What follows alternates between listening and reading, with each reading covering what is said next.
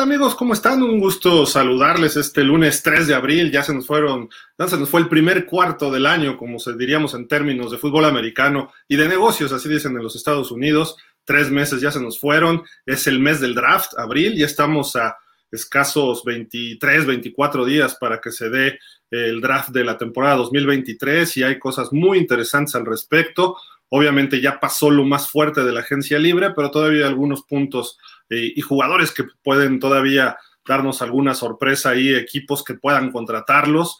Eh, pues hay noticias sobre Lamar Jackson y sobre Aaron Rodgers. También, pues la semana pasada fue la reunión de dueños y hubo algunas determinaciones importantes, cambios de regla, asuntos internacionales, se filtró alguna información por ahí interesante que pudiera favorecer a México, así de que hay mucho, mucho tema que platicar. Los saludamos por el momento, Daniel Velasco, su servidor Gilaro Figueroa. Dani, ¿cómo estás? Muy buenas tardes, noches allá en tus rumbos. Hola Gil, eh, ¿cómo estás? Eh, pues un gusto saludarte a ti, a todos nuestros amigos de pausa de los dos minutos, como siempre, un gusto.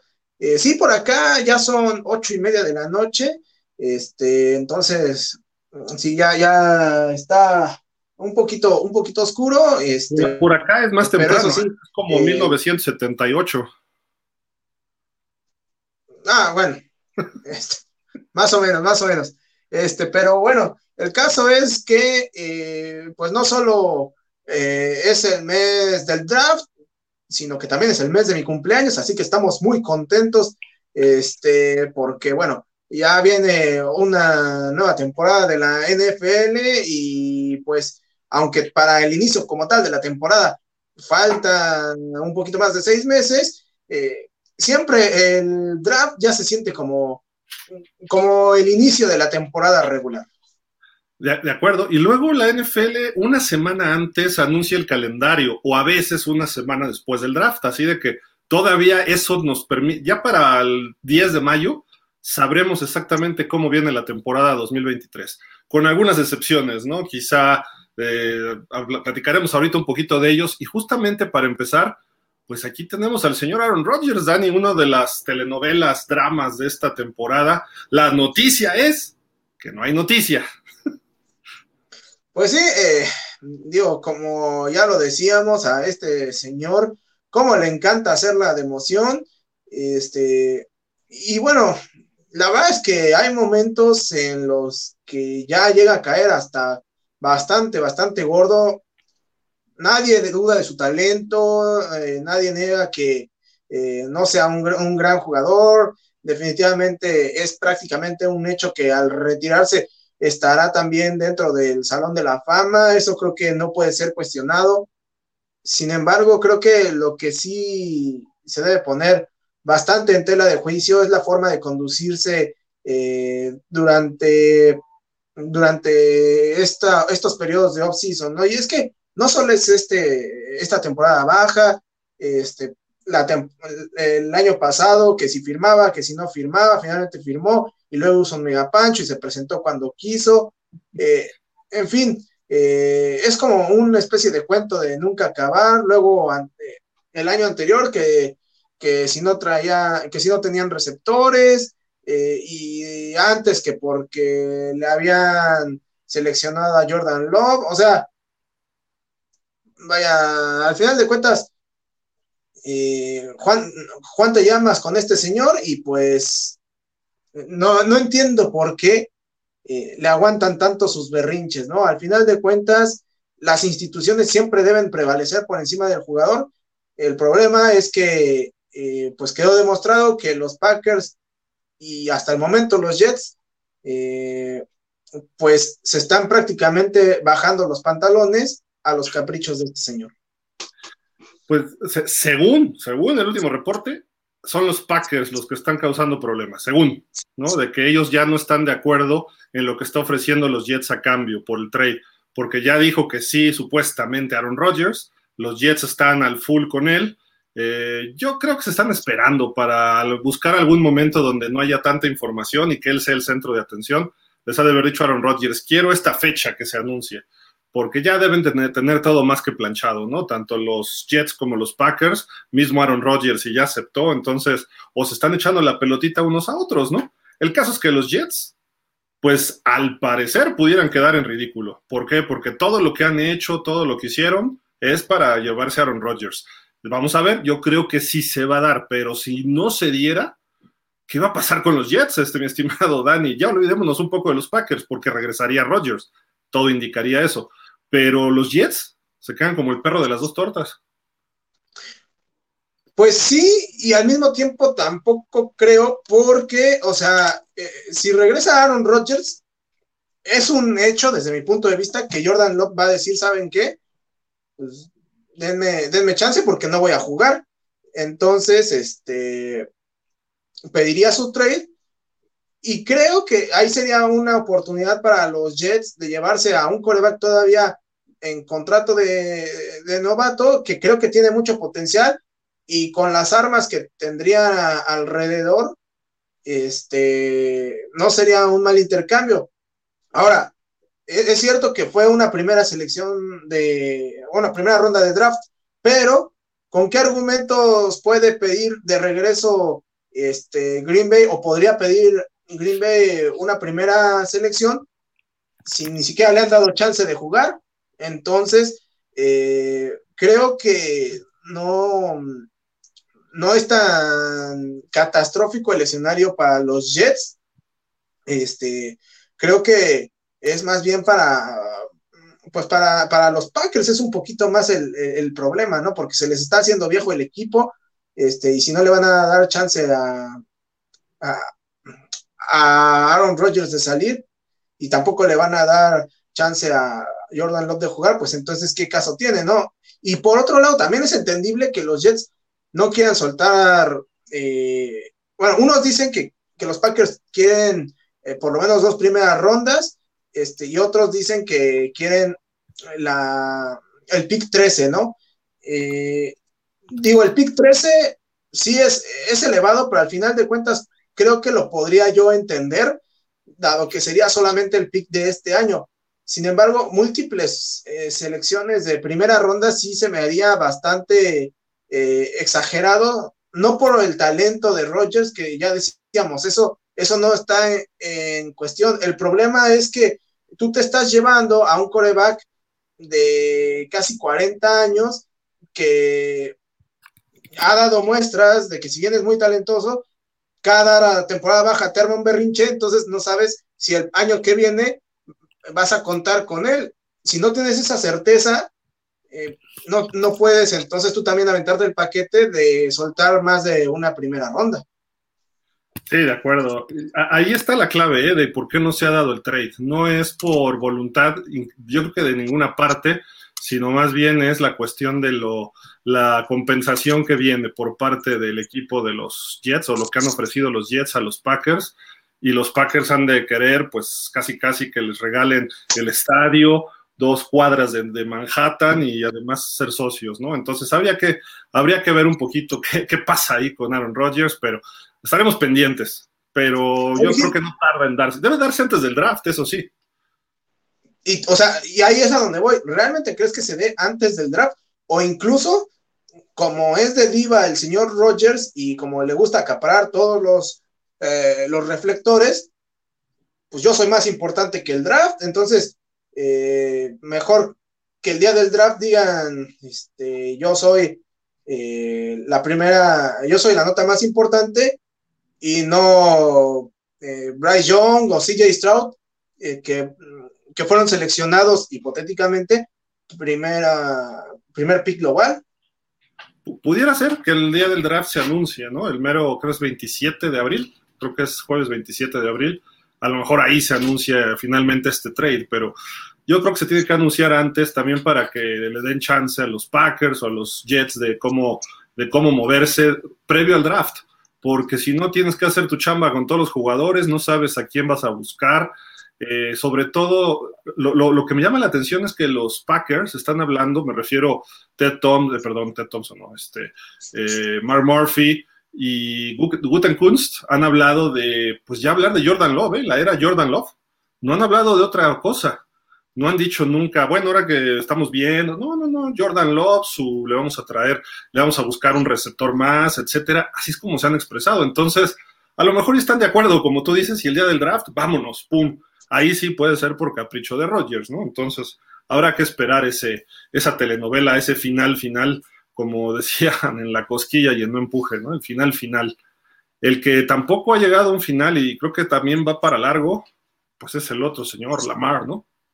Este hombre que se representa a sí mismo, la NFL ya le bloqueó a una persona que estaba haciendo citas para hablar con equipos, ningún equipo le ha hecho una oferta, la única oferta que tiene en la mesa es la etiqueta franquicia de los Ravens, eh, no se sabe que esté visitando equipos ni que esté llamando equipos él, eh, los equipos que supuestamente pudieran estar tras de él, pues todos echaron para atrás a las menos de una hora, dos horas de que habían anunciado la etiqueta franquicia con, con eh, no exclusiva, ¿no? Entonces, ¿crees que haya un complot contra el señor Lamar Jackson por parte de la NFL? Pues eh, no creo, no creo como tal complot, pero también creo que eh, pues por todo, todo el berrinche que se aventó, volvemos nuevamente a, este tipo de, desplantes, ¿no? Si no es con Rogers, es con Lamar Jackson, por este berrinche que se aventó eh, a través de Twitter, a través de redes sociales, pues prácticamente aventando al fuego a, John Harbaugh, cuando John Harbaugh ha sido eh, uno de los que más lo ha defendido, y me refiero a levantarlo al fuego porque justamente el Twitter salió cuando estaba, eh, no, no recuerdo si hablando o por comenzar a hablar John Harbaugh, entonces pues lo agarró este, completamente en curva, ¿no? Entonces, prácticamente eh, le, le, dio la puñalada por la espalda y pues si los equipos también perciben este tipo de aspectos, este tipo de eh, movimientos que a veces hace algún jugador, eh, para ellos también implica tomar un riesgo importante como organización. Digo, ¿por qué habrían ellos de contratar a un jugador conflictivo que además hay que recordar que durante la temporada, ya estando en la parte final de la temporada regular e incluso en los playoffs, por ahí también eh, tuvo roces, si no mal recuerdo, con, eh, con Sammy Watkins, que le, le, dijo que, o sea, él estaba en condiciones de jugar, sí, que sí, estaba lesionado y todo, pero que pues todos los jugadores al final de cuentas hay un momento en el que tienen que jugar lesionados, o sea, dando a entender que Lamar Jackson efectivamente, a pesar de su lesión, estaba en condiciones de jugar, pero simple y sencillamente le dio frío exponerse. ¿Por qué? Porque estaba preparando todo este berrinche para buscar su nuevo, su nuevo contrato. Y eso también de alguna manera es darle la espalda a tu equipo. Eh, creas un conflicto en el vestuario, creas un conflicto este, con el equipo, eh, se hace público y los, equipos se dan cuenta de que eres un jugador conflictivo, pues para qué, para qué te contrato, por más bueno que seas. Y pues bueno, ahorita eh, los equipos interesados, de entrada, eh, los que podrían seleccionarlo, creo que mejor se esperan al draft, seleccionan su, su coreback novato que les va a salir más barato y los que este, ya no estén en esa posición, pues de alguna manera se esperan a no gastar un pick de primera ronda este año. Y si no llegan a un acuerdo y no quiere firmar eh, la, etiqueta de franquicia, pues se quedará un año parado. Ahora, ¿qué podría pasar?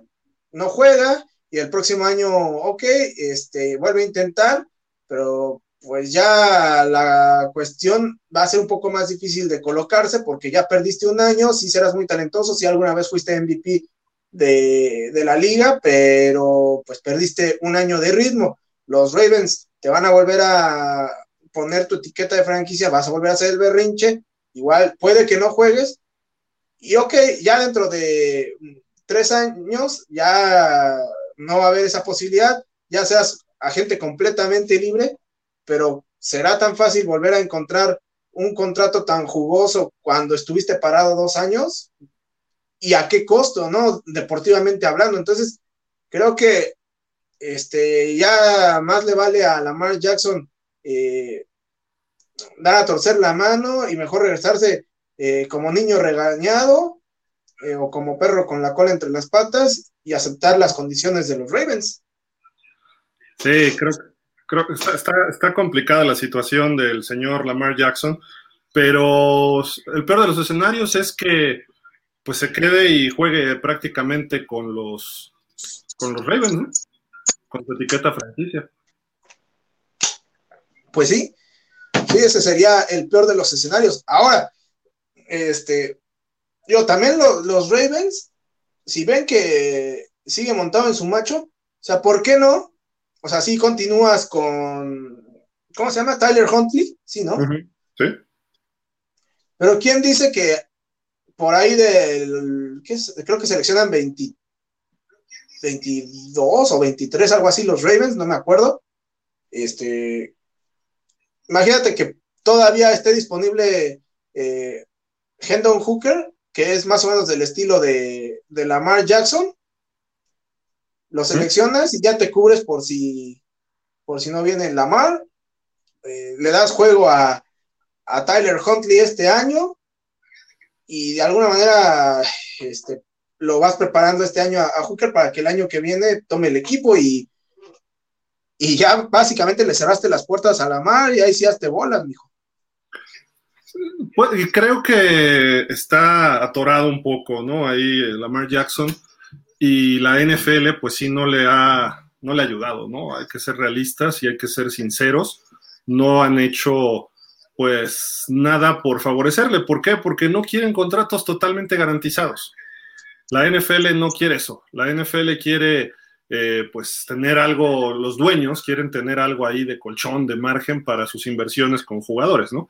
Y eso, pues, obviamente es lo que ha limitado en gran medida a, Lamar Jackson. Ahí no es, no es que tenga, eh, de alguna forma, caprichos tipo Aaron Rodgers, sino que la cuestión es lo que está pidiendo para eh, lo que sería su contrato totalmente garantizado, 250 millones garantizados, todo por culpa de Deshaun Watson y quizá un poco de Kirk Cousins, ¿no? Pero, en fin, así está la situación de Lamar Jackson, a lo mejor se queda sin equipo este año y si no quiere jugar para los Ravens, que él ya lo ha declarado varias veces que no va a jugar para los Ravens, si nadie le hace una oferta, pues podría descansar un año y a ver qué pasa en el 24, ¿no? Pero eh, o a lo mejor a media temporada que se empiecen a lesionar corebacks, alguien va a decir, ¿sabes qué? Sí, échale un grito a este cuate. Y por la urgencia tanto de un equipo como del jugador, pues llegarán a algún acuerdo. No creo que 100% garantizado. Y él rechazó que está pidiendo totalmente garantizado. Yo creo que algo saludable sería que le garantices un, entre un 65 y un 75% de su contrato. Y más por su estilo de juego, donde puede arriesgarse más que el común de los corebacks aunque, y aquí va de nuevo la, cuestión, sus lesiones han sido en la bolsa de protección, no corriendo. Y todo el mundo, ay, es que porque corre lo lesionan y la rodilla. No, han sido todos ahí dentro lanzando pases, ¿no? O sea, como, como si fuera Joe Burrow o Tom Brady, ¿no? Ahí en la bolsa de protección. Así de que, pues hay que tener un poco de cuidado con lo que decimos sin, sin, sin conocer todos los, los elementos, ¿no? Y por otro lado dicen, es que no es buen pasador. Digo, pues hay que ver su video, ¿no? Eh, quizá le falte consistencia, pero pasador es fenomenal Lamar Jackson, ¿no? Y creo que estos dos corebacks ya merecerían tener resuelto, me refiero a Lamar y a, Aaron, deberían tener ya resuelta esta situación de su contrato, ¿no? Pero pues cada uno eh, tendrá sus razones y sus motivos, pero Lamar tendría que ser un poco más accesible. De Aaron Rodgers se lo puedes valer, ya ganó un Super Bowl, tiene casi todos los récords sabidos y por haber, eh, es un coreback histórico, Hall of Famer, dices, bueno, si se pone en plan de diva, bueno, se pone en plan de diva, pero lo ha demostrado. Pero Lamar Jackson, sus mejores épocas están por delante. Lamar Jackson debería hablarle a alguna gente y decir, a ver, represéntame, ¿no? No quiero jugar en los Ravens, ya represéntame, ¿no? Quiero jugar en Miami, quiero jugar en Nueva Orleans, quiero jugar en Dallas, donde quiera jugar. Búscame estos equipos, a ver si se, se interesan y pues vamos a negociar. Tú dime qué sería lo adecuado para un salario en cuanto a garantías. ¿Cuánto valgo que le diga a la gente? Y la gente va a decir, a ver, por esto, esto, esto y esto, tu salario, el mercado, lo que viene adelante, pues, vas a valer tanto. Entonces, no te aloques y vamos a pedir, vamos a aceptar un rango entre esto y esto, ¿te parece? Eso es lo que necesita él, alguien que lo asesore nada más. Fútbol lo tiene, nada más es cosa de pulir algunos detallitos Todo lo demás, pues sí está el problema que trae él. Perdón. voy de acuerdo que te puedas representar tú mismo, pero si lo haces mal, mejor que te represente alguien, ¿no? Si hasta Jerry Jones ya puso ahí una persona de gerente en los vaqueros porque él sabía que lo estaba haciendo mal. Entonces, ¿por qué él se tiene que representar a sí mismo un jugador que no le están saliendo las cosas por berrinches, a lo mejor mal asesorado por la familia, a lo mejor mal asesorado por amigos o por algún abogado amigo que ni siquiera sabe cómo es la industria del NFL? Y aparte, pues ve, de Sean Watson. Yo soy mejor que de Sean Watson, yo soy mejor que Kirk Cousins. Y yo quiero un totalmente garantizado. O sea, creo que eso es muy difícil que se lo puedan dar. Entonces, pues vamos a esperar a ver qué pasa con este, con este hombre. Pero en fin, no sé si quieres agregar algo más de estos dos quarterbacks. Pues no, eh, simple y sencillamente esperar a que se vaya resolviendo. Como dice, seguramente lo de Aaron Rodgers, a, a, más tardar el día del draft estará ya este, en los libros de historia, pero lo de Lamar pinta para largo. Sí. mira, hasta los gatos se están peleando ya en la calle. pero bueno, así pone la mar a la gente. Pero vamos a pasar a otro tema. Pues fíjate que la semana pasada en la junta de dueños, ahí en Phoenix, eh, me sorprendió que no se hablara tanto de NFL internacional. Sí se habló de NFL internacional en algunos aspectos, pero no se dieron los juegos, que normalmente en marzo se anunciaban. El juego tal va a jugar tal contra tal. Aquí tenemos los partidos que va a haber este año. Son cinco, como lo hemos mencionado. México no va a tener por las remodelaciones del Azteca, va a haber tres en Londres, el tradicional juego de los Jaguars ahí en Wembley, dos en el Tottenham Hotspur, que van a jugar los Titanes y los Bills. Estoy hablando de equipos que van a ser locales administrativamente en estos partidos. En Alemania, el juego de México se traslada a Alemania y van a estar los Chiefs y los Patriots como locales. Eh, donde han jugado en Alemania solamente el año pasado, jugaron los bucaneros locales con, en, el estadio del Bayern München, ahí en eh, Alianza Arena se llama, ¿no? Sí. Y pues se espera de que pudieras brotar otro estadio en Alemania. Quizá el Olímpico de Berlín pudiera ser otra opción, pero habrá que ver, a lo mejor los dos son en el mismo estadio, ¿no? Pero así están los juegos este año. También se había hablado de Brasil, y Brasil pues resulta que todavía, que siempre no que dijo mi abuelita que todavía no, espérense tantito, ¿no? Entonces, por ahí va el, asunto de NFL Internacional, pero lo mejor de todo esto es que se filtra por ahí, eh, dentro de lo que sería las entrevistas y un dueño en calidad de anónimo, eh, pues dice que eh, la cuestión es que está pensando la NFL hacer una expansión de equipos eh, y la liga está buscando crear una división internacional que ya existe, no sé a qué se refieran. Ya existe NFL International, que ha sido, se fundó por ahí de 1991, ha cambiado de nombre, pero ahí está. Y en esta, en esta nueva división de la NFL se buscaría tener las franquicias de expansión. Esto, bueno, nos habla muy bien de México, porque podríamos, potencialmente tenemos todo, menos el dinero. Pero eh, la, geografía, la afición, el mercado, todo está latente para que hubiera una, una franquicia de la NFL en México. Eh, quizá las renovaciones del Estadio Azteca pudieran ayudar, si no está el estadio este de Monterrey, ¿no? Este Dani, que creo que tendría mejores opciones. Y creo que lo que va a pasar es que si hacen cinco años, estamos hablando después del Mundial, la NFL vería qué pasa en el Mundial con esos estadios. Llámese Akron, el BBVA, sí se llama así todavía, ¿verdad? El de Monterrey. Sí, BBVA. O el Azteca, ¿no? Entonces ya vería cómo se mueven. Lo lógico sería la Ciudad de México. Ahí hay, algunos problemas que se quejan muchos coaches, la altura. No tanto la distancia, sino la altura de la Ciudad de México, que es 600 metros más alto que lo que sería Denver. Eh, que se quejan mucho de Denver, porque en general Estados Unidos es más planito, ¿no? Entonces, eh, son detalles de, que habría que analizar, ¿no? De logística. Yo creo que geográficamente lo ideal, por inversión, podrías llamarle el estadio Tesla hasta hacer un estadio nuevo, con inversión de un nuevo franquiciatario llamado Elon Musk en Monterrey. Tiene ahí su, su fábrica nueva, ¿no? bueno, va a abrir una fábrica ahí de Teslas, ¿no?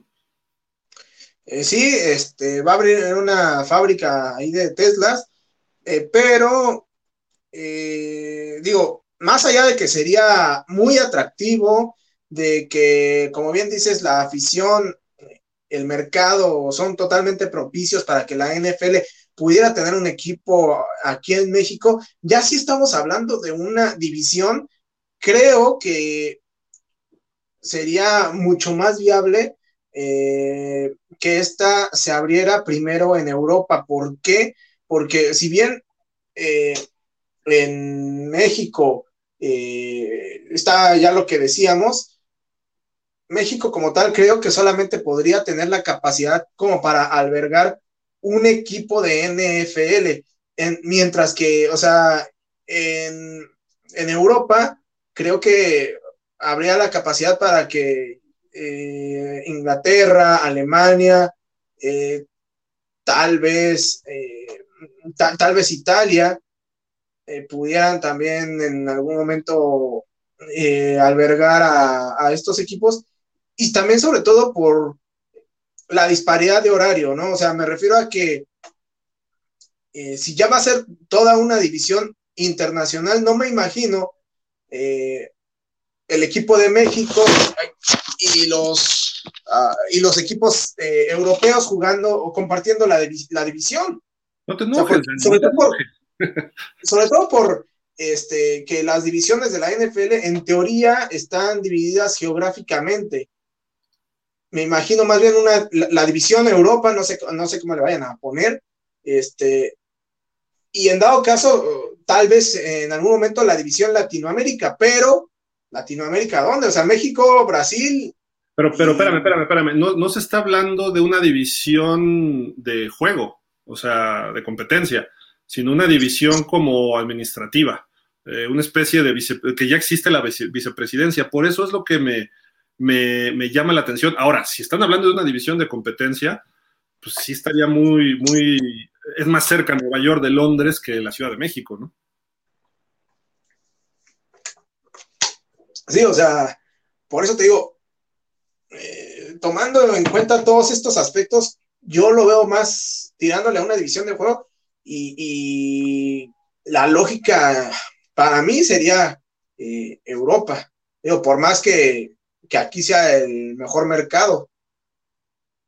Sí, de acuerdo, porque jugarían cerca, ¿no? De, dentro de los rangos geográficos estarían todos ahí metidos y eso les facilitaría pues la logística de cualquier equipo. No es fácil mover a 53 jugadores más 20 coaches, más 10 de gente de staff directo, más la gente de prensa, y luego que todos los medios muevan también a sus, a sus reporteros, no es nada, nada sencillo. Entonces hay que, hay que ver cómo se organizaría esta situación, ¿no? Pero eh, yo creo que tendría que ser parte de, y, lo he comentado varias veces, ¿eh? si la NFL se va a convertir en la IFL, la International Football League. Eh, creo que los primeros franquicias debería ser México y Canadá. Si vas a incluir a Londres, pues Londres tiene que ser división este de la americana, ¿no? O tienes que poner cuatro equipos allá para hacer una división ahí y que entre ellos, como tú dices, jueguen. Uno en Múnich, uno en Londres, uno en París y uno en Madrid, vamos a suponer. Y que entre ellos sea la división para que ahí los viajes interdivisionales sean en corto y nada más viajen este, intercontinentalmente los, eh, los demás equipos, ¿no? En cambio, Toronto, Vancouver, Monterrey, México pudiera ser eh, pues la división norteamericana, vamos a decir, ¿no? O en un momento determinado, yo no sé por qué no se está pensando tanto en Japón ahora. Japón hay mucho fútbol americano, así como hay béisbol, ya los vimos que fueron campeones de, del béisbol, campeones mundiales. Entonces, en el fútbol americano han sido campeones mundiales o han quedado en segundo lugar. Eh, varias veces, nos han ganado. Entonces, ¿por qué no pensar un equipo en Tokio y quizá otro en Osaka? Pero ahí creo que sí la, si, si hablamos de la complejidad eh, de uso horario con respecto a Europa, creo que en Asia sí es todavía más complicado, ¿no? Porque, eh, por ejemplo, de la costa este al, este, al uso horario de Japón son 13 horas de diferencia. Este, si hablamos de la costa oeste, serían 10. O sea, aún así es. ¿Pero qué me dices de Los Ángeles a Múnich? Son como 11, 12. De aquí a, a Londres son 8, más o menos. Y agrégale dos usos horarios más desde Los Ángeles, son 10 a Londres, más otra hora a Múnich, ya son 11, 11 de diferencia. O Seattle, o San Francisco, Las Vegas, Arizona es una hora menos, pero eh, creo que alguno de ellos está en el horario del Pacífico, pero a final de cuentas pues son más de 10 horas, ¿no? Para un lado. Ahora, Miami, que tenga que ir a Tokio, estaría pesado, pero pues habría que ver también, ¿no? Pues sí. Está, está complicado el asunto, ¿no? Pero vamos a ver en qué, en qué para esta situación, pero son interesantes. Yo creo que lo lógico es que se queden en América, las franquicias de expansión. Y yo lo dije hace varios años. El número, y, viendo lo que está pasando con el próximo, los próximos mundiales de fútbol, ¿por qué no pensar en una NFL de 40 equipos? 8 divisiones, 5 eh, equipos por división. Puedes agregar algunos en Estados Unidos, mercados que has dejado, como San Diego, ya con una nueva inversión. Puedes dejar eh, otro mercado que has dejado, San Luis, San Luis, Missouri. Puedes pensar a lo mejor en eh, un poquito al noroeste también, a lo mejor hay mucho fútbol americano en Utah con las universidades. Eh, hay un equipo profesional de básquet, el Utah Jazz, ¿no? Este, no sé si siga llamando igual, pero ahí está el equipo, ¿no? O Oregon. Oregon puede ser o también, no sé, pienso en ciudades como, como Oklahoma, como Nebraska, eh, en el centro del país, que tienen mucha tradición de fútbol americano. Eh, son equipos históricos los de las universidades, ¿no? Tanto, eh, tanto los Sooners como los, los... ¿Sí son los Badgers? No, los Badgers son de Wisconsin. De Wisconsin. bueno, no me acuerdo. Cierto. Este, son, son equipos que tienen mucha, mucha tradición. Ahora, también hablando del caso de México, eh, digo, no sé, sobre todo para la infraestructura que exigen los estadios de hoy de la NFL, no sé eh, si la Ciudad de México eh, pudiera ya, ya tener un, equipo fijo, sobre todo tomando en cuenta que ahorita el único estadio por capacidad sería el, Estadio Azteca, pero ya lo hemos dicho aquí en mil veces, el Estadio Azteca es un estadio eh, para los estándares de NFL muy viejo, disfuncional, eh, el cual está parchado eh, de mil maneras y que pues creo que lo mejor y lo dije yo en algún momento para, eh, para cuando se anunció que México iba a ser sede del Mundial, o sea, lo mejor era eh, tira el Estadio Azteca y haz uno nuevo. O sea, tenías, cuando se anunció, tenías creo que seis años para, para que se hiciera un estadio nuevo, tiempo más que suficiente. Pues todavía se podría, ¿no? Estamos en el 23. En dos años construyes un estadio de alta, alto nivel y lo, abres un año antes para que pues, vayas haciendo tus ajustes, ¿no? Previo al Mundial. No sé cuánto le pide a FIFA antes, ¿no? Pero eh, la NFL... un año antes, tiene que estar. ¿Cuánto? Un año antes. Eh, la NFL le pide lo mismo y que opere un año antes, ¿no? Una temporada completa por lo menos. Entonces, digo, para que sea la sede de un Super Bowl. Entonces, operaría en su segunda temporada, ya podría ser sede del Super Bowl, pero y podríamos tener un Super Bowl, o sea, imagínate, en el Azteca podría haber un Super Bowl sin problema en la Ciudad de México. Creo que Monterrey sí cubre los 65 mil este, espectadores, ¿no? De que se piden en la NFL. El Akron no, el Akron sí es chiquito, creo que son 45, una cosa así. Eh, sí, pues, ahí somos fans de Hueso Colorado. sí, el Akron creo que son como 50. Ahorita te digo cuánto es este. Para los panamericanos hablaron algo así como de 47 mil, una cosa así. Quizá por los espacios para los atletas, ¿no? También.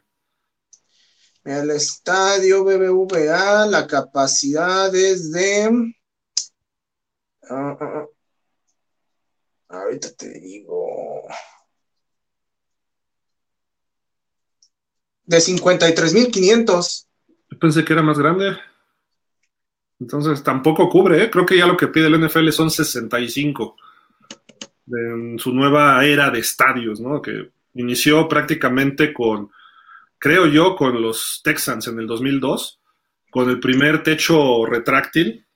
Ya hoy vemos estadios que entra el pasto desde fuera, en Arizona, en Las Vegas, eh, estadios fabulosamente tecnológicos como el de Filadelfia y el de San Francisco, aunque su construcción no pareciera tan moderna, tienen muchas cualidades de que son este, autosustentables y muy limpios, etcétera. La estructura del, de San Francisco ha ganado hasta premios, ¿no? De, de, que es muy limpio porque es puro acero prácticamente, ¿no?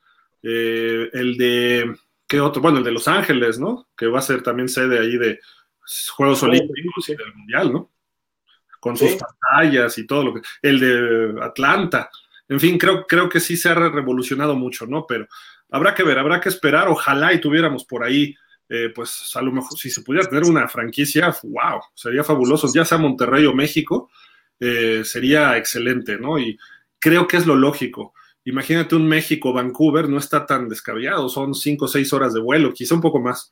A Toronto son como seis, ¿no? Entonces, todavía es algo Son, si, si no mal, creo que son cinco horas de vuelo, porque son, es una hora, digo, son cuatro vuelo directo de México a Detroit, ponle okay. una hora más a lo mucho. Sí, y, y, es como, como se viaja en ángulo y es ahora sí que es en círculo, te vas acercando y no está tan lejos Vancouver tampoco. Pero como se abre mucho la costa oeste, luego va a San Francisco, es un vuelo muy lejano, casi igual que a lo mejor a Toronto, ¿no? Por los ángulos, pero, o sea, por lo que se gira, pues, la curvatura de la Tierra. Pero en fin, todo ese rollo, pues, Esperemos que en cinco años a lo mejor pudiera existir esa posibilidad. Y te repito, yo vería 40 equipos en la NFL sin problema, divisiones de cinco equipos. Eh, agregaría San Diego, San Luis, Portland, quizá Utah, Salt Lake City.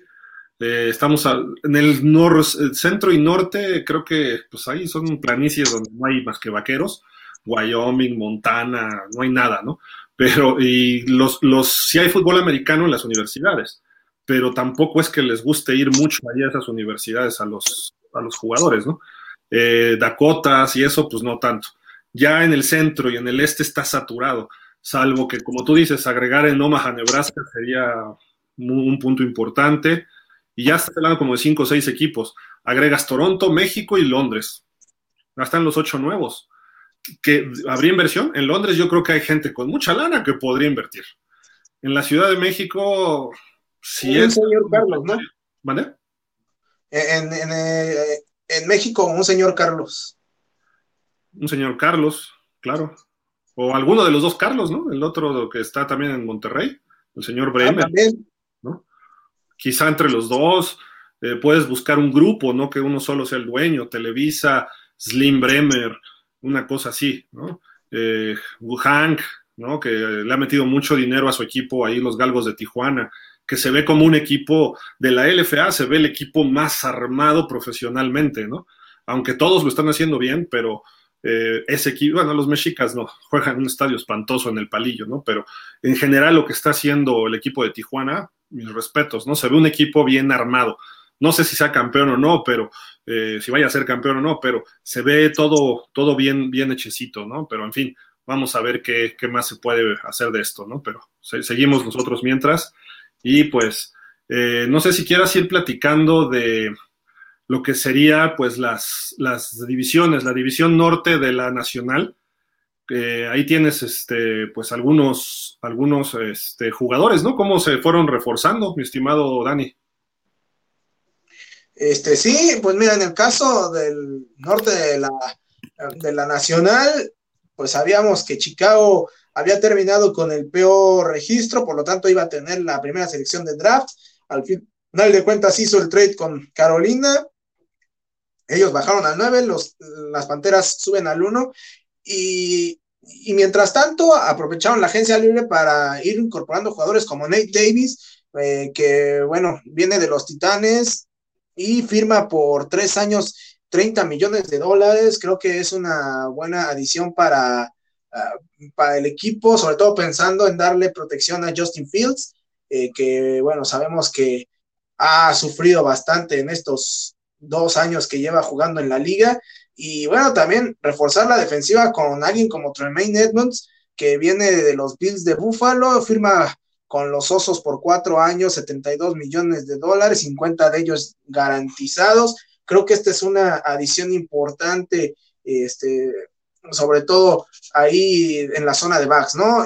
Y, hablando eh, de otros equipos, pues hablar también de los Leones de Detroit, que eh, dieron una buena temporada el año pasado. Creo que ahora encaran este periodo de temporada baja únicamente eh, con algunas con algunos puntos a reforzar y bueno para ello pues qué mejor eh, que traer a su gente como Alex Ansalón, que firma eh, su, su, contrato por tres años y 18.7 millones, ¿no? Eh, TJ Edwards, que viene de los Eagles, del equipo campeón de la conferencia, y que firma también tres años, 19.5 millones, 12 garantizados, una muy buena, muy buena adquisición también en la zona defensiva para, para este equipo de los, eh, bueno, en este caso era de, los Osos, ¿no? Eh, Cameron Sutton, que llega también a reforzar la defensiva de los Leones de Detroit.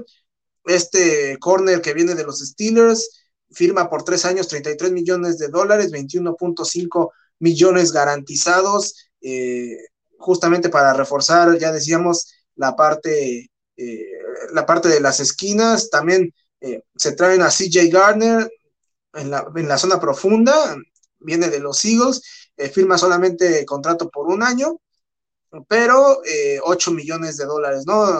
Al final de cuentas, creo que adiciones importantes las que tienen estos Leones de Detroit, eh, que incluso hay quienes los están empezando a poner como candidato a llevarse la división y honestamente yo no lo veo nada descabellado, eh, tomando en cuenta que sería la primera temporada de los Packers eh, sin Aaron Rodgers, tomando en cuenta que si bien los Osos están haciendo bien las cosas, pues vienen de su peor, de, ser el peor equipo y parece difícil que vayan a, dar un salto eh, de calidad tan eh, masivo como para pensar que se puedan meter a playoff. Y los vikingos que si bien se llevaron la división, dejaron muchas dudas, ¿no? y eso se vio reflejado en los playoffs. Eh, muchas veces dijimos que fue un equipo eh, hasta cierto punto con suerte y creo que eh, la suerte no te acompaña dos temporadas seguidas. Sí, creo, que los, los vikingos y los el conjunto de Green Bay no han hecho mucho en la agencia libre. De hecho, Minnesota creo que ha perdido mucho y eso le, le afecta, ¿no? Pero vamos a ver porque es, es, un equipo que le tiene confianza a Kevin O'Connell, el head coach, y le tiene confianza a Kirk Cousins. Y si Dalvin Cook regresa como se espera y lo pueden amarrar ellos ahí en el, en el equipo, pues creo que va a ser un equipo como siempre que dé pelea, ¿no? En ese, en ese aspecto, ahí está la división, pero Green Bay no ha hecho nada porque es un equipo joven, están armados. Entonces nada más le falta una adición por aquí, otra por allá, experiencia. Y si Jordan Love va a ser el coreback, que es como ellos están funcionando, creo que no van a tener problema, ¿no? Sí, no, no, no, van a tener problema como tal, pero sí creo que a lo mejor este año les puede todavía costar un poquito para adaptarse, este, y por lo mismo creo que en ese sentido los, los, los Packers pudieran no, no ser el equipo eh, que normalmente nos tiene acostumbrados a ser protagonista y que al menos la temporada pasada pues sufrió más de la cuenta, ¿no? Y creo que eso precisamente le puede abrir el panorama y la puerta a los Leones de Detroit, que desde que Dan Campbell tomó las riendas del equipo, se ha visto un, eh, una tendencia ascendente, ascendente perdón, de manera paulatina, eso sí, pero al final de cuentas sí mostrando mejoría importante eh, en el equipo, así que pues bueno, creo que eh, sin duda alguna, este equipo de, eh, de los Leones de Detroit, pues tiene por ahí eh, una, una importante oportunidad de llevarse la división. Vemos ya si, si le alcanza o no.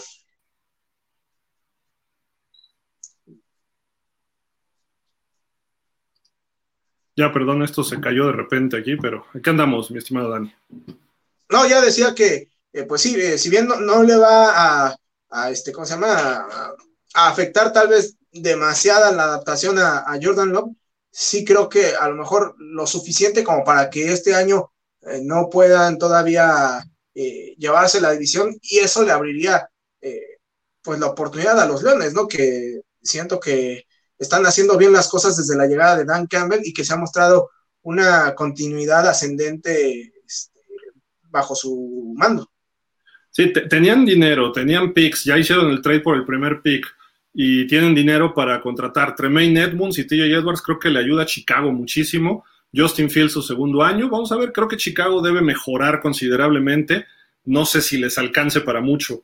Y mientras tanto, Detroit es un equipo que estuvo fuerte el año pasado, eh, ha dicho Dan Campbell que le confía a Jared Goff, y si se van por ahí, creo que este equipo puede aunque perdieron a Jamal Williams, que ahorita vamos a platicar de él, a dónde se fue, pero en general el equipo se ve bien, los Leones de Detroit. Tus Leones de Detroit de toda la vida, mi estimado Dani. Sí, mis, Leones de toda la vida, ya... ¿Qué me falta? Creo que, creo que sí, todavía me falta una, una playera de los, de los Leones para cuando eh, tenga que ir a algún partido. Ya me compré, eh, de, obviamente, de los Wolverines, también una de los Spartans por cualquier cosa. Este, no, eso ya es ser Villamelón. no, es que, es que, por ejemplo, ves que hace poco hubo, eh, pues bueno, eh, tristemente un tiroteo en la Universidad de, ah. eh, de Michigan State. hace un par de semanas, pues como ya habían regresado a clases, en apoyo justamente a los estudiantes, se hizo una campaña de que pues la gente de la zona de, eh, o del área de Detroit y sus alrededores, pues se pusiera eh, una playera o algo de color verde o algo alusivo a, los Spartans. Y bueno, eh, precisamente hay que tener ropa para todo, para todo momento, ¿no? Ya, ya me compré también una de los Red Wings, este, me compré una de los Pistons y me falta, me falta algo de los, de los Leones, pero ¿qué se le va a hacer, Eso sí, no, no, mm, tampoco voy a cambiar a mis Jaguars quede claro. De los felinos, los jaguares, dices. Sí, claro, claro. Oye, pues bueno, ahí está la división norte. Eh, interesante los movimientos que hacen. Creo que por ahí eh, Detroit es el, más, el equipo más interesante que tendríamos que ver. Hay que recordar algo y hay que insistirlo. La agencia libre no hace campeonatos. Eh, hay que trabajar. Se llevan además los Osos de Chicago a Nathan, Nathan Peterman, quarterback, PJ Walker, Don Ta Foreman, un corredor muy sólido que salió de los Titanes y estuvo ahí con Atlanta, me parece. No, con Carolina. Luego está DJ Moore, un receptor también que obtienen los Osos en el trade precisamente por el primer pick. Eh, Robert Tonian, el ala cerrada que era de los Packers. Eh, hay bastantes contrataciones interesantes. Detroit, además de las que mencionamos, está Marvin Jones, este receptor que tú lo conoces, ¿no? Un año, tres millones de dólares. Sí, que de hecho regresa justamente a los Leones. Eh, previo a estar con los Jaguares, venía justamente del equipo de Detroit. Ahora regresa a lo que en algún momento también fue su casa. Y creo que pues llega incluso en mejores condiciones eh, que en las que estaba, ¿no? Eh, me refiero a que el equipo en el que estaba, pues no era precisamente un cuadro competitivo. Y hoy por hoy llega a, un equipo que ha demostrado puede pelear por los playoffs y con justamente eh, los jugadores que han estado trayendo, todo indica que Detroit puede ser por ahí un equipo eh, caballo negro en la próxima temporada. Insisto, yo creo que tiene muy buenas oportunidades de meterse, no solo de, de meterse, sino de ganar la división.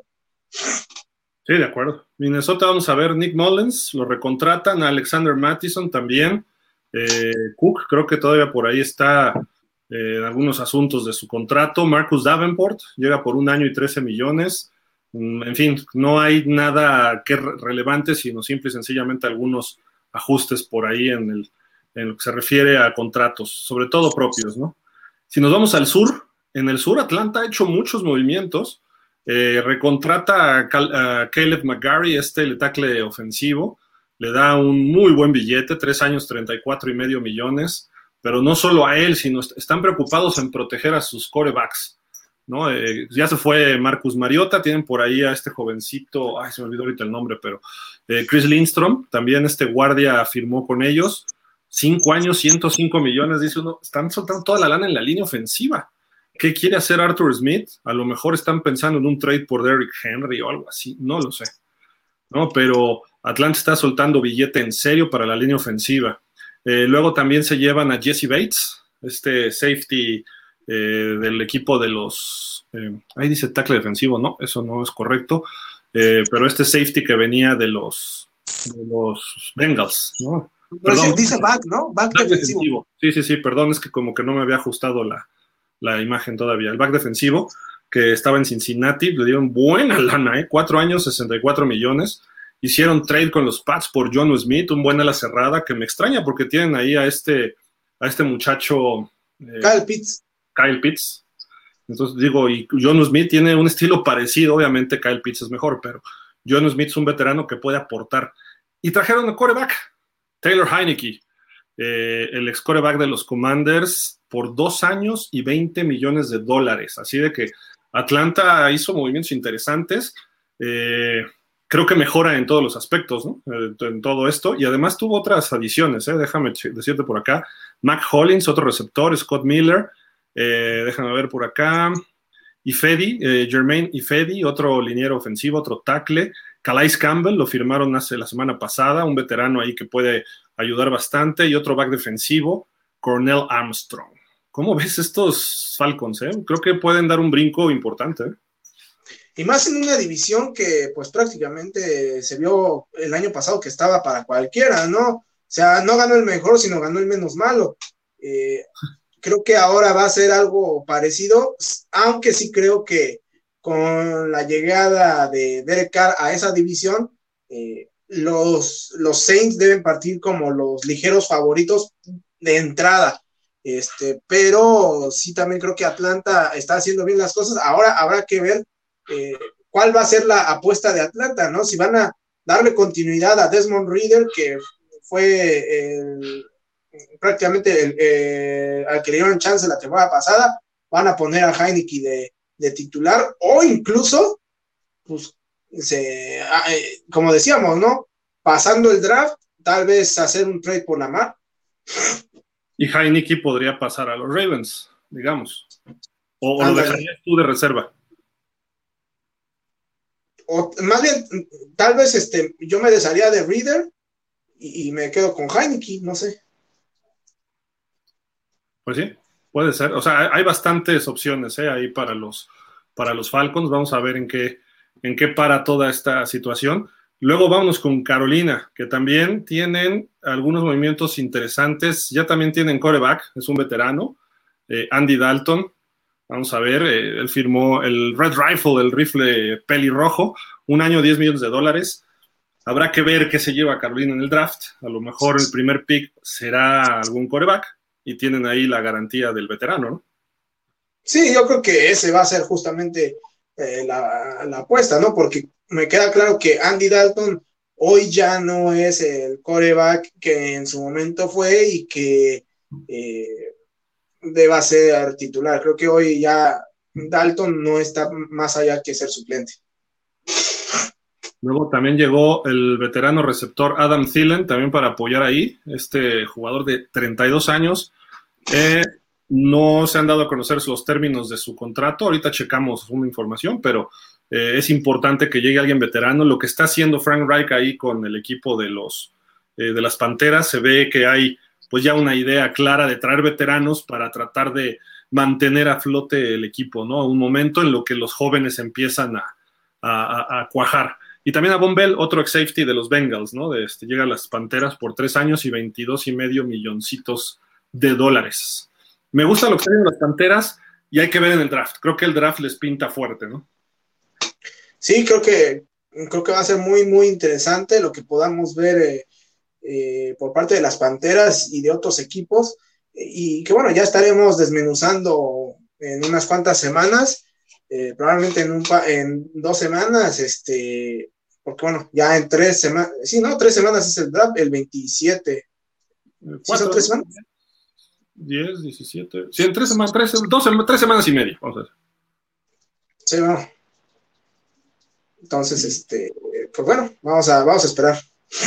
Siguiendo en la división sur, pues los Santos empezaron la agencia, antes de la agencia libre, contrataron a Derek Carr, le dieron cuatro años, 150 millones de dólares, 100 garantizados. Ojo, Lamar, tú puedes andar algo así, pero con 100 millones más en cada una de las cifras. No sé por qué le estás jugando al vivo, pero bueno. Eh, y eh, llegó Jamal Williams, el corredor este de Detroit que fue tan eficiente en zona roja y nada más, fíjate, les costó nada más 4 millones de dólares.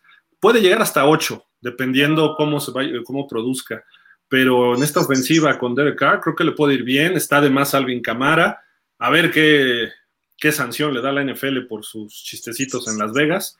Eh, Michael Thomas, que parece que ya regresa en buena salud. Vamos a ver, a lo mejor ya Michael Thomas ya vimos lo mejor de él, pero con Derek Carr puede revivir toda esta ofensiva, ¿no?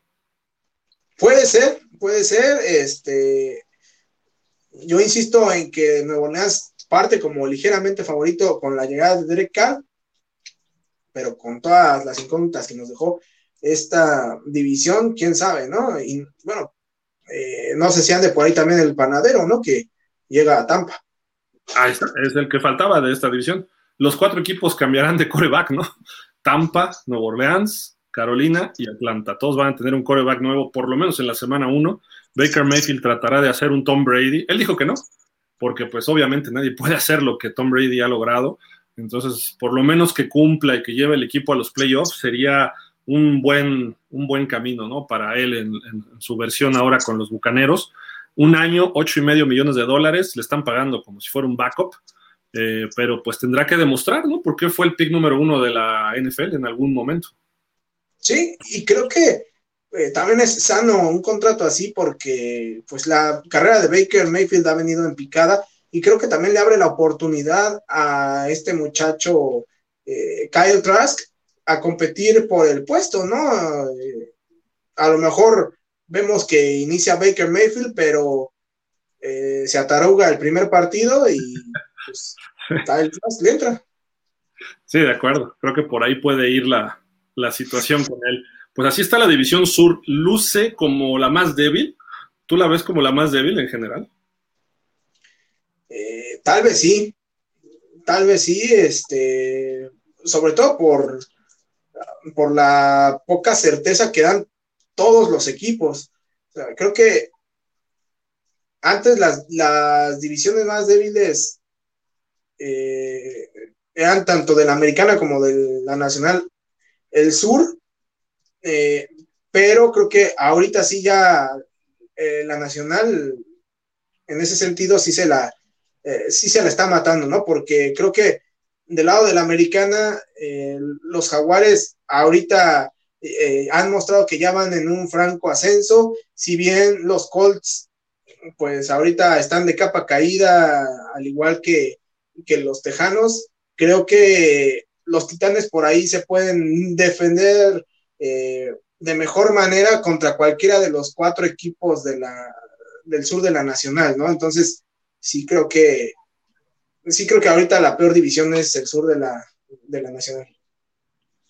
Y pues, nos falta una sola división. Ya habíamos analizado cinco hace dos programas, pero nos falta la última división, que es la oeste de la Nacional, donde está Arizona, los Rams, San Francisco y Seattle.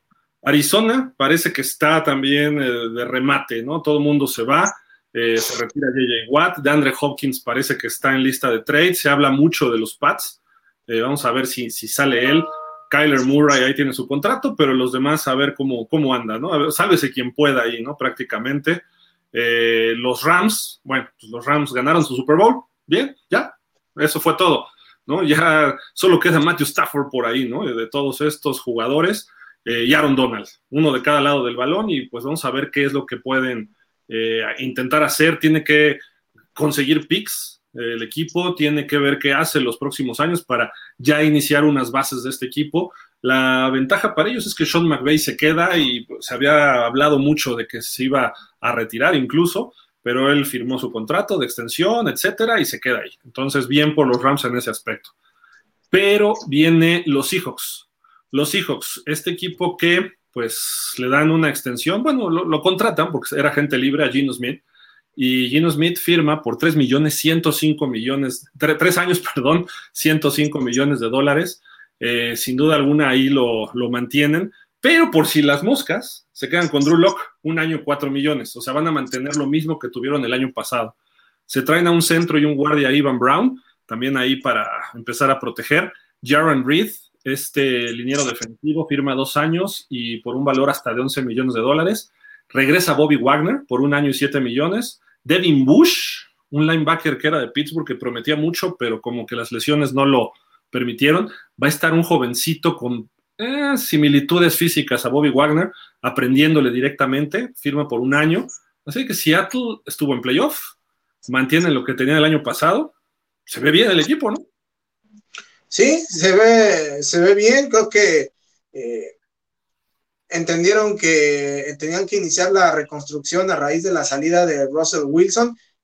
El escenario, al final de cuentas, les salió mejor de lo que esperaban, se metieron a playoff y no solo se metieron, sino que van a tener eh, dos picks en, primera ronda, ¿no? Y uno de ellos top ten. Sí, o sea, suerte te dé Dios, ¿no? Se me hace que Mike Tomlin tiene algo que ver con los Seahawks ahorita. Bueno, no sé. Digo, por la suerte que le está llegando, solamente la tiene ese señor. Los que lo hicieron bien en, el, en la agencia libre y fueron, yo, yo nada más destacaría dos contrataciones. No sé tú qué veas, mi estimado Dani, pero San Francisco tuvo varias contrataciones, pero las dos que vamos a mencionar, Sam Darnold, ok, no ha hecho nada en la NFL, ve fantasmas, ya salió de un equipo, se va a otro, no queda titular, pero el talento ahí está.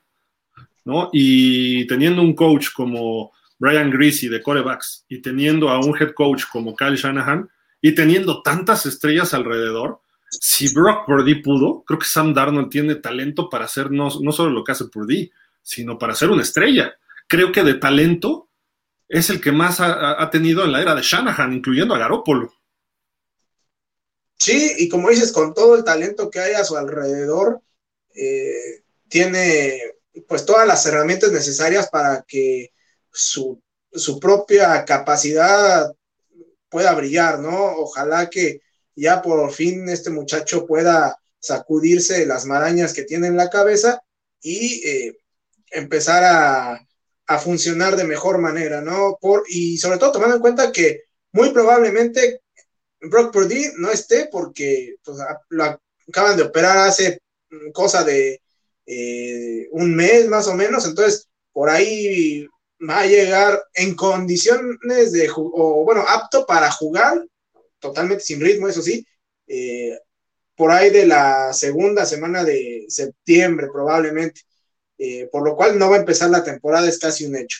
Luego, Trey Lance, ese es como muñequita de porcelana, le sopla el viento y se rompe, ¿no? Entonces, es prácticamente eh, un cero a la izquierda, que yo sigo insistiendo que ahorita Shanahan se debe estar dando de topes, ¿por qué no me llevé a Justin Fields? O sea, imagínate Justin Fields ahorita en los Niners.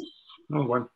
Otro, otro gallo cantaría, ¿no? Y Sam Darnold, pues lo veo con buenas posibilidades de iniciar la temporada. Sí, yo también creo eso. Trey Lance el, hecho de que hayan traído a Sam Darnold o que hayan mantenido a Jimmy Garoppolo ahí durante el año pasado, todavía que lo regresaran, es que no le tienen toda la confianza a Trey Lance. Y ya lo vieron, ya lo vio Shanahan y ya lo vio John Lynch.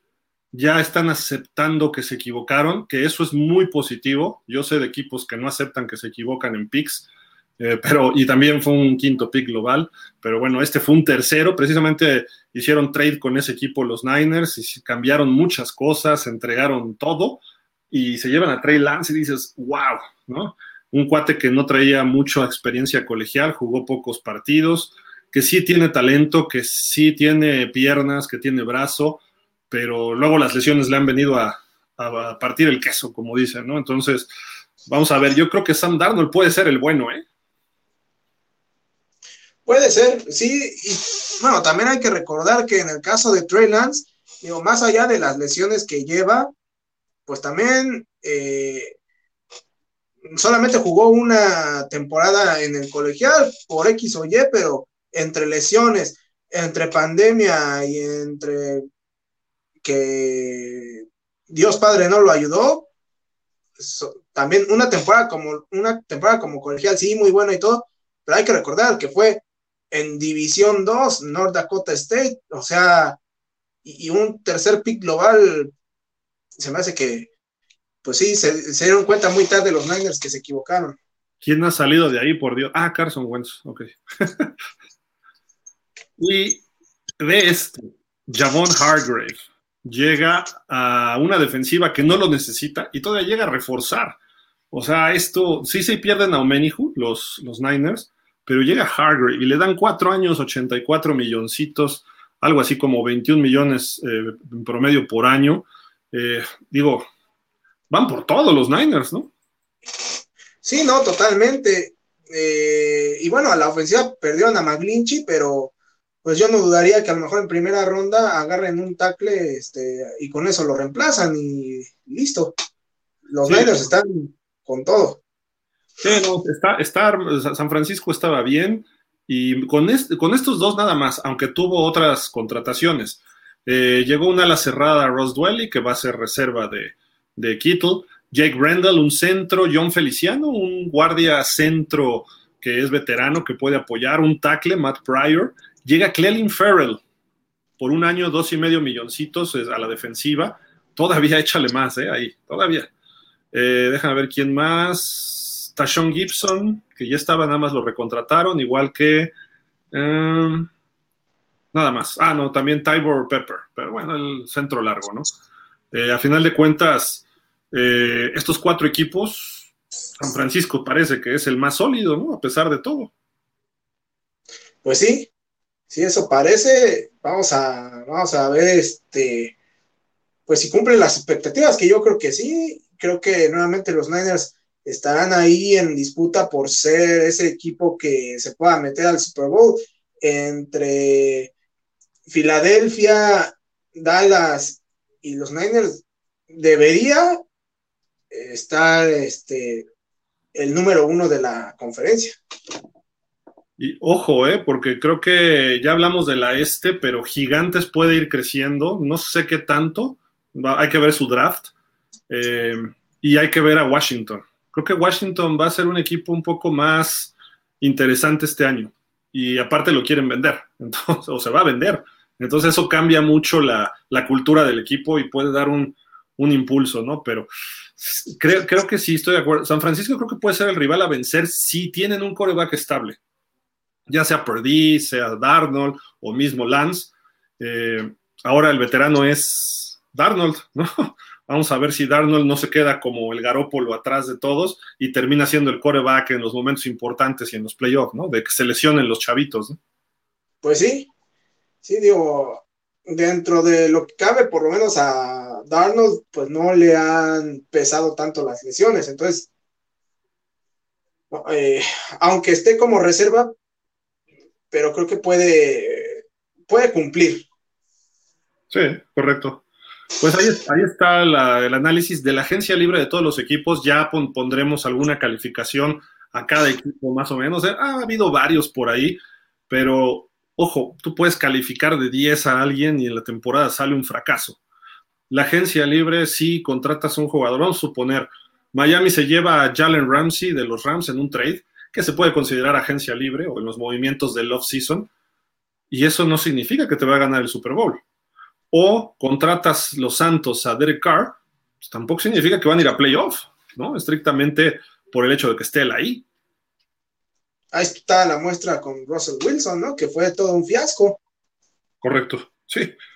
Habrá que, habrá que esperar, ¿no? Y eh, los equipos buenos, como lo hizo San Francisco, una o dos piezas para recuperar lo que se va y hasta mejoran, quizá más veteranos, pero mejoran. El caso de coreback un poco más joven, Sam Darnold, el caso de eh, este Hargrave por Omenihu, más veterano, pero no necesitas jugadores más jóvenes porque San Francisco va a estar peleando en los playoffs salvo que ocurra alguna tragedia de lesiones o cosas así, ¿no? De, otra como les ocurrió en el 2020 fue, o no me acuerdo qué año fue, que se lesionó casi todo el equipo, ¿no? Pero ahí está la división oeste y creo que San Francisco parece hoy el rival a vencer. ¿Y por qué?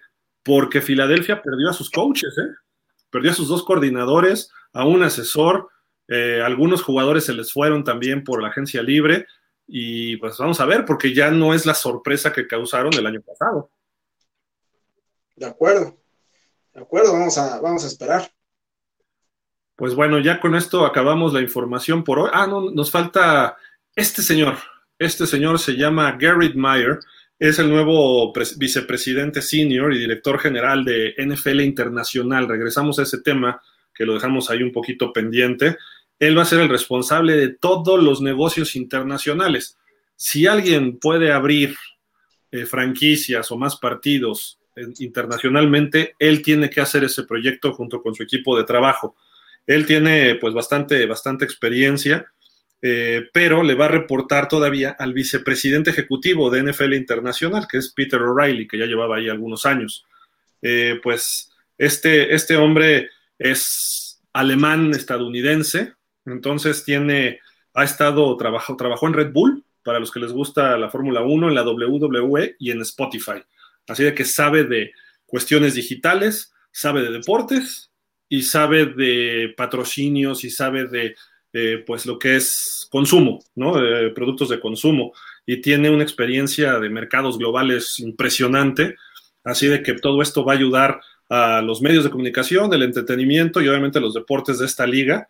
Por si fuera poco, pues estuvo en Accenture en Londres y tiene estudios nada más en Harvard, en la Escuela de Negocios de Harvard y en la Escuela de Negocios Europea en Londres. Así que la NFL contrata a un verdadero genio del marketing.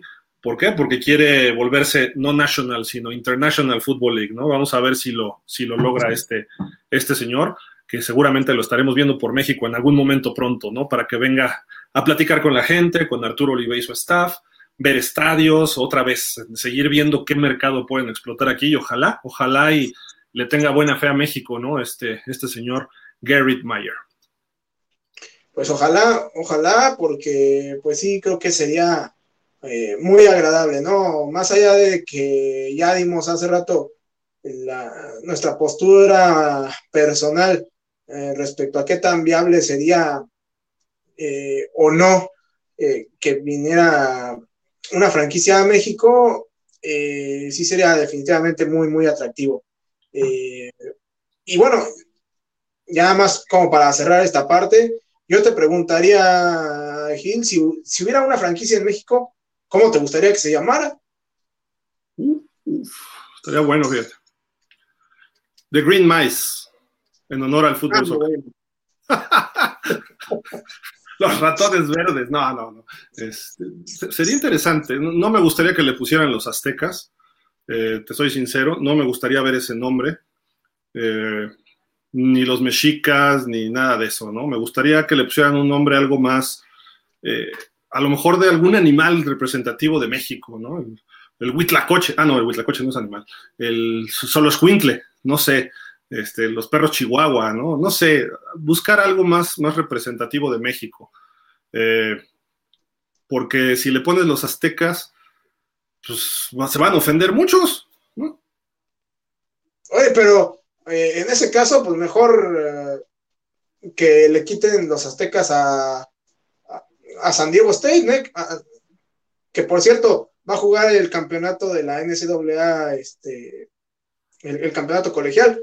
Que, digo, los aztecas, hasta donde yo me quedé, eran de México y San Diego, hasta donde yo tengo entendido. Creo que los aztecas, tengo, o sea, según dice la leyenda, sí venían del norte, ¿no? Bueno, o sea, venían de, o sea, sí, pero... Pasaron a la Ciudad de México, bueno, al Valle de México, ¿no? ajá, de, la parte de, de, Aztlán, ¿no? Por eso son aztecas. pues, en fin, digo, clases de historia, por favor, historia de México, porque no me acuerdo, eso lo vi en tercero de primaria, y pues no, no, no sé exactamente, pero sí los, los Aztecs de San Diego State, pues como que no. Digo, quizá por la relación o cercanía a México, por eso se pusieron así. Eh, los aztecas de la UDLA, ¿no? De todos sus equipos representativos, la Universidad de las Américas en Cholula, Puebla, pues obviamente eh, así se llaman y lo han representado muy bien. Y curioso, ¿no? Porque la UDLA es una universidad internacional. tiene mucho, empezó como el México City College y después tiene muchos intercambios, sobre todo con este, escuelas de Estados Unidos. Entonces, pues curioso que esas escuelas sean las que le ponen esos nombres, ¿no? Eh, o esas instituciones. No sé, habría que buscarle, este, a lo mejor como el equipo que está de fútbol americano de México, los rojos, el México rojo, o rojo no, no, no dice nada, ¿no? Pero eh, habría, que, habría que buscarle, ¿no? Un nombre, eh, ya están los jaguares, porque el jaguar creo que nada más existe ya en la selva chapaneca, ¿no? En la selva ya del sureste. En, Florida ya no hay jaguares. Sí, no, es este, en toda la parte de la península de, Yucatán, parte de Centroamérica, este, el jaguar, pero eh, pues no sé. Eh, ¿Sabes qué le pondría? ¿Qué, representa México? Los, el petróleo, los petroleros, y regresamos a los Oilers. No, por Dios, por Dios, por Dios, por Dios. El petróleo es México, ¿no? Ya, ya, antes no, antes no dijiste los pejelagarto. No, no, no. no sé, digo, creo, creo que podría ser los petroleros de México, este, podría ser los algo que tenga que ver con el turismo. México es de los países que más turismo, eh, de, los mayores ingresos en turismo, ¿no? Aparte de las remesas que nos mandan de Estados Unidos, pero este, el turismo y el petróleo es de lo que subsiste México principalmente. Habría que buscar algo por ahí, ¿no? pues no sé, por ejemplo, eh, hay, hay, no, no hay lobos, ¿verdad? En, en, este, en, los equipos de NFL, no va, no. Pero lobos en México casi no hay, ¿o sí? Bueno, el lobo mexicano es muy, es un animal muy representativo. El águila mexicana, el águila de la serpiente. Bueno, pero ya hay, hay águilas. Pero es el águila americana, ¿no? La de pico amarillo. Ah, sí. Podríamos ponerle, no sé, habría que, habría que buscarle, ¿no? Este, no, no me gustaría aztecas, pero digo, es válido, pero. Y, creo que sería lo más fácil, ¿no? Los México Aztecs. Oye, si en el, o si en el béisbol están los Brewers, ¿por qué no los, los Tequilers? Existe un equipo de Guadalajara, los tequileros de Jalisco. Puede ser, pero no creo que lo acepten en la NFL. Pero sí podría ser los Brewers en México, porque también tenemos, somos muy buenos. La cerveza mexicana se cotiza bien fuera de México, ¿no? Habría que ver qué, es lo que exporta México, cómo ven a México de fuera para que eso represente. Ahora, en la Ciudad de México, pues si jugar en la Ciudad de México, no sé, o sea, pues es que en la Ciudad de México hay de todo. Y a la vez de nada, ¿no? Pero en fin. Oye, vamos a leer comentarios. Vamos, vamos. Para ya acabar el programa. Freddy Maya. Buenas tardes, Gil y Dani Duval. Rafa Rangel. Saludos, Gil. Dani, muchas felicidades, señor. Que sea un mes extraordinario para usted y los suyos. Muchas gracias, Rafa. También las canolas, Gil y Dani, buenas noches. Sobre Aaron Rodgers, el que está sobre la espalda en la pared son los Packers. Ellos son los malos después de la entrevista que dio Aaron, los Packers son los villanos. El problema de los Packers no tiene dueño y hace que lo que hace lo que quiere. Ahora si Rodgers se queda en Green Bay, yo sé que no va a pasar, pero yo lo dejo en la banca y que juegue Love. Obvio que por sueldo no va a pasar. Dice por acá Damián Lascano. Gil pregunta sobre el Monday Night de la LFA. ¿Es el primer juego de lunes a este nivel en México? ¿En la UNEFA en otro nivel de fútbol americano en México? o ya ha habido otro juego años atrás, México lunes. Que yo sepa, ¿no? ¿Eh? A lo mejor por algún, se pospuso por algún juego y terminó jugándose el lunes, pero no, no programado. Entonces, que yo porque juega, juega los de la noche son los viernes. En viernes normalmente, viernes, sábado en la noche son partidos en México. De hecho, ya empezó el partido, es en Saltillo, Dinos contra, reciben a los fundidores. Rafa Rangel, a Rogers le aguantan estos desplantes porque vende, tan es así que aquí estamos hablando de él y sus desplantes. ok. Rafa Rangel dice, la Mar más que un complot es un golpe de autoridad de los dueños y decirle a los jugadores que hay situaciones en las que no están dispuestos a ceder su autoridad, sea quien sea. ¿Mm? Es complot, ¿no? Yo no lo veo como complot, pero bueno.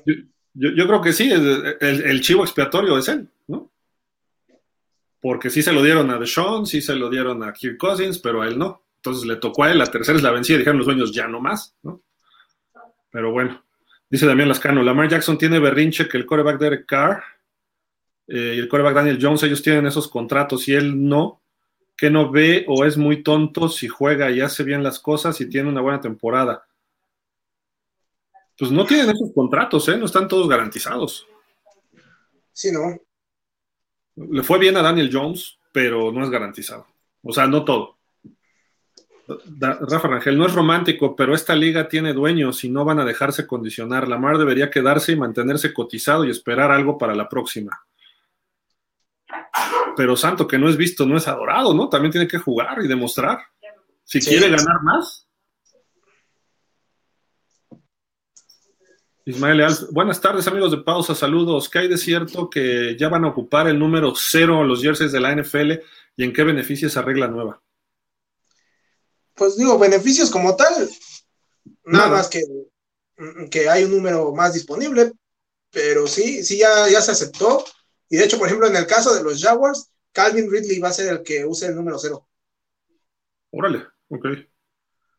Pues digo, no sé, ya, ya, a mí ya no me gusta porque identificabas muy bien a los pateadores, corebacks, receptores con los de 10 a 19, corredores, safeties y backs defensivos, todo esto del 20 hasta el, hasta el 49, 50 linebackers y centros, 60 guards, 70 tackles, 80 receptores, 90 alas defensivas y linebackers, ¿no? Entonces, eso es lo que a mí me gustaba.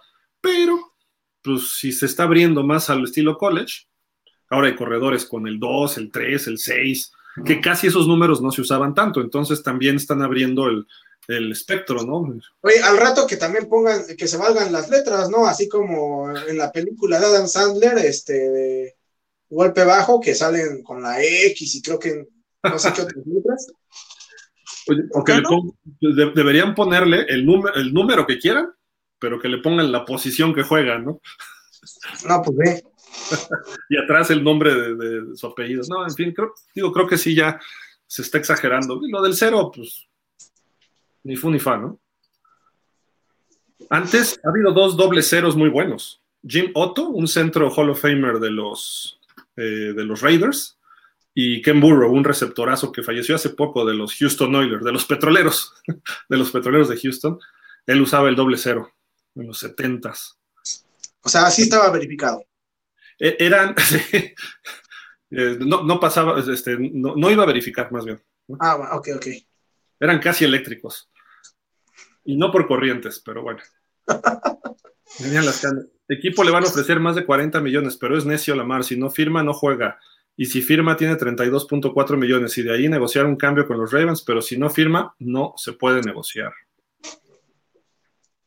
Correcto. Ismael Leal, no va a haber partido de la NFL este año en la Ciudad de México. ¿Y qué tan cierto que el próximo año vienen los Steelers contra los Vaqueros o es puro humo? Pues mira, se mencionó que hubo una plática del NFL con Jerry Jones. Pero hasta ahí. Puede ser. Los Cowboys no van a soltar un juego en casa.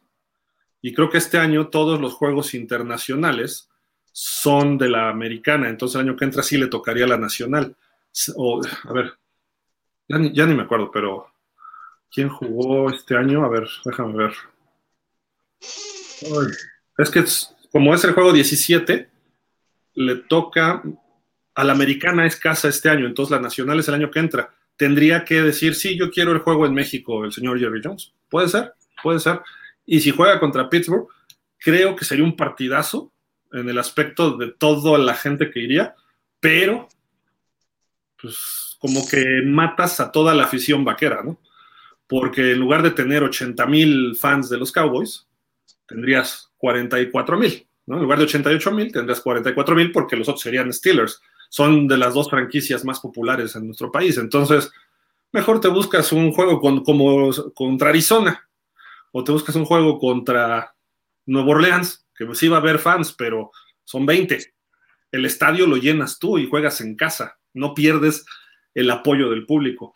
Arizona le salió mal. Dijo, ah, me traigo a San Francisco. Y ve nomás, San Francisco era el de casa, ¿no? Prácticamente era, es como si Arizona hubiera visitado dos veces a los 49ers este, este año pasado, ¿no? Pues sí. Ismael Leal, creo que la única opción que tiene Lamar Jackson para jugar es con los potros de Indianápolis. Y no lo quieren, ya dijeron. Bueno, eso dijo... a mí se me haría, honestamente, si soy los, los Colts, se me haría tonto, ¿no? O sea, ya te trajiste a un reserva barato, eh, tienes la posición 4 en el, en el pick global. ¿Para qué quieres a, a Lamar Jackson si tienes mejor un, un pick este, donde te va a alcanzar un coreback, este, el cual incluso hasta lo puedes desarrollar, ¿no? O sea, dejas a Minshew si quieres hasta de titular todo este año y ya al próximo sueltas al que escogiste este año o a media temporada. Y Jim Irsay dijo que nada de contratos 100% garantizados, entonces no, no, prácticamente le cerró la puerta, pero bueno. Freddy Maya dice, Lamar Jackson para los dinos. Ismael Leal, ¿qué tan cierto es, amigos de pausa, que Odell Beckham Jr. va a firmar con los Giants? Eh, es un rumor que se habla de que es una de sus posibilidades y que los Giants están abiertos, el señor Mara, que está abierto a, platicar con él. Ismael Leal, ¿creen que que Elliott llegue a los Bills y cuánto podría potenciar a este equipo y haría que lleguen al juego de conferencia? Pues podría ser, pero mira, si llega, yo creo que sí sería eh, pues una mejoría importante con respecto, por ejemplo, a lo que era eh, Singletary, pero pues también se habla de que pudiera Ezequiel Elliott llegar, eh, creo que a, a, Filadelfia. O a los Jets, decían. A los Jets. Incluso por ahí también oí que a los Osos de Chicago, no sé. Y era Filadelfia, Buffalo y Jets, ¿no? Creo los tres principales, pero los equipos como que dijeron no. Entonces, quién sabe qué vaya. Y ya después dijo Jerry Jones, nosotros lo recibimos de regreso, si quiere. Pero pues por tres pesos, ¿no? Claro. Ricachá López dice saludos y fuerte abrazo. Saludos, saludos, Ricachá. Dice Damián Lascano, ya ha habido juegos de exhibición en Japón, en el Tokyo Dome. 49ers Rams jugaron varios partidos, mínimo dos veces, y otro equipo Seahawks, creo que contra los Raiders. Sí, hubo muchos en la era del American Bowl. Hubo un Miami Raiders, Denver San Francisco, donde se da a conocer en su momento Terrell Davis. Eh, jugaron los 49ers y los Rams, como dices, varias veces, creo que dos, y otra en Vancouver. Sí, sí hubo, sí hubo varios, varios en la época del American Bowl. Ismael Leal, según su conocimiento, amigos de pausa a nivel mundial, ¿en qué lugar pondrían a México? ¿Está dentro de los tres primeros lugares de americano? Pues sí. Sí, yo creo que sí. no se ha visto en mundiales, ¿eh? El uno es Estados Unidos, dos Canadá, tres Japón, México cuatro. Porque no le hemos ganado a Japón en mundiales senior, que es el máximo nivel. Yo creo que ya estamos más al tiro, entonces a lo mejor sí podríamos estar en tres. Y, y también creo mucho depende de cómo te toque la llave, ¿no? O sea, si te toca contra Japón en semifinales o, si te toca contra, Canadá. O sea, creo que mucho depende de eso, pero creo que es Estados Unidos y luego los otros dos, los, otros tres equipos se pueden ahí estar tornando. Canadá también en ciertas categorías es muy bueno y luego no es tan bueno, ¿eh? porque su, su, liga no es de puros canadienses, sino llevan muchos estadounidenses que no hicieron la NFL. Pero en fin, digo, habrá que ver.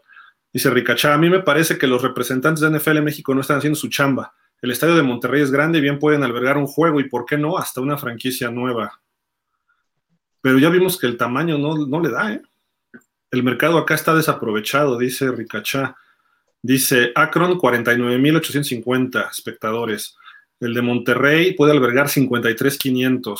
Es que la NFL pide 65.000 por lo menos. Hoy en día para franquicias. Para juegos de exhibición a lo mejor es otra cosa, pero tanto el Allianz como Wembley, como el Tottenham y el Azteca, que son los internacionales, rebasan los 65.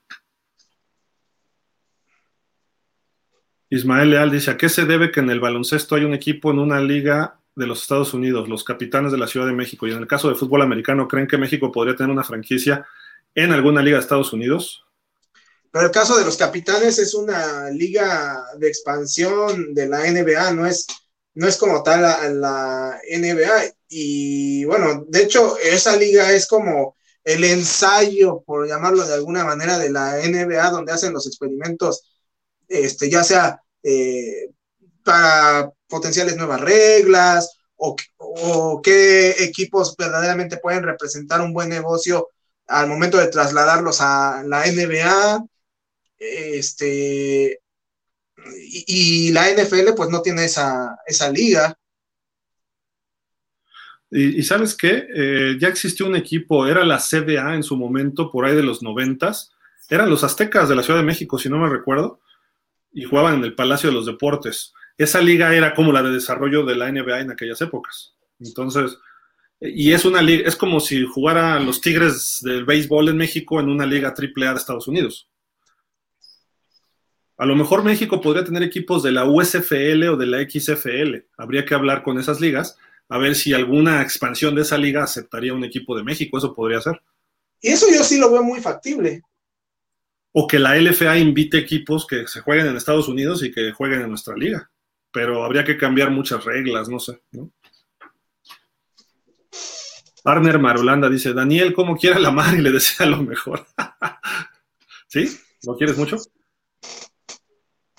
Pues, no, yo ni, lo quiero ni no lo quiero, simplemente este, que el muchacho haga lo que le venga en gana.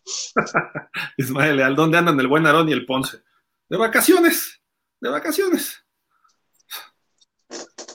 Aarón como que pintaba que se iba a conectar, pero a la hora de la hora nos dejó plantados. Damián Lascano, los jalapeños de México, mote del equipo mexicano, o los ajolotes, águilas no, si no es equipo de Televisa. ok. Correcto. Sí, además, exacto. Pero podría ser las águilas reales, como aquel equipo de la UNAM de muchos años. Los chapulines. Los chapulines. Ismael Leal, para mí estaría bien el nombre de Guerreros o Caudillos, el mejor equipo de la LFA, sí es cierto. Guerreros estaría bien, ¿eh? Los guerreros aztecas, ¿no? O los guerreros, pues son gente que va a la guerra, ¿no? Pues sí, sí, sí, este. Damián Lascano, ganan los Dinos 14 contra Fundidores 0. Están buenos los juegos del LFA. Qué feo está el pasto de los mexicas. Fui al juego y sí está feo el pasto. Y los equipos especiales del LFA es lo malito. Sí. Sí, correcto. El miércoles a las 5 no se pierdan el programa para hablar de todo el fútbol americano de nuestro país, ahí con Santiago, con José Luis, con el Flash y con Marco García. Platicaremos todo de la semana que acaba de terminar de la LFA y de la intermedia de ONEFA que Cheyennes le pegó a los Pumas. Ay, qué lástima, pobres Pumas. Pero bueno, siguen los problemas en la UNAM, que como pierden, no dejan hablar a la prensa, a los jugadores con la prensa ni a los coaches. O sea, creen que nada más uno va a pasear, ¿no? Pero bueno, en fin o creen que vamos a apoyar a los Pumas, los que, los que van acreditados, pero no sé. Dani, ¿algo más ya para despedirnos? No, pues este, nada más agradecerte, Gil, a ti, a todos nuestros amigos de pausa, y pues estaremos por aquí pendientes de lo que sucede en la semana, si no hay nada tan eh, importante, pues ya lo estaremos platicando de hoy en ocho. De acuerdo, y pues digo, ayer hubo una nota, ¿fue ayer o fue el sábado? El sábado, una nota un poco trágica para el fútbol americano en México. Unas chicas de intermedia de la FADEMAC de Cobras Fútbol venían de un partido eh, flag, de flag fútbol. Eh, las Cobras son de Cuautitlán Izcalli, este equipo. Venían de Querétaro y se accidentan y hay varios fallecidos, entre ellos creo que varias jugadoras. Y eh, por ahí, si buscan en redes sociales, necesitan sangre. Quien pueda ir allá en Querétaro a donar sangre eh, pues sí hubo un accidente fuerte al parecer, no, no hay más información, pero es lo que podemos informar y pues no, nos gusta ver este tipo de noticias, ¿no? La verdad, son chicas de 18 años que están jugando fútbol americano, que se divierten, en el flag donde hay mucho futuro, eh, en fin, creo que pues una noticia triste para el fútbol americano en nuestro país, pero en fin. Pues vámonos, vámonos, mi estimado Dani. Vámonos, vámonos. Oye, ahorita escuché eh, tu relojito que dice que son las nueve, ¿qué onda? Todavía no se arregla el asunto, ¿cómo está? El de la computadora, ¿no? El del celular, sí. Ah, bueno. ¿Qué quieres que haga? ¿No? Cosas de nuestro gobierno que dice, eso, ejo no sirve, no sirve, pues bueno, ya. No, pero ¿qué te digo? Que acá creo que ya también nos van a pasar a fregar porque escuché que ya el viejito de acá quiere dejar el, el horario que está ahorita, entonces ahí sí ya ya me pasa también a, dar en la torre. Que sea, si quiere hacer eso, que se aguante al, cambio de, ¿cómo se llama? De octubre, que se aguante tantito y ya. Sí, Ya nos quedan dos años de estos dos viejitos. A ver qué, a ver qué rollo. Pues vámonos, mi estimado Dani, muchas gracias, que tengas buena Semana Santa. Quien, amigos, si manejan, no chupen, y si chupan, no manejen. Nada más. Que ustedes no resucitan el domingo. Exacto. Sí. No desaparezcan el viernes porque tampoco van a resucitar el domingo. Muchísimas gracias a todos, pásenla bien, cuídense. Nos vemos el próximo lunes. Si hubiera alguna noticia importante, nos conectamos. Pero si no, nos vemos el lunes. Buenas, buenas Semana Santa a todos y gracias, gracias por seguirnos como siempre hasta en estos días. Pásenla bien. Gracias, Dani. Vámonos. Vamos.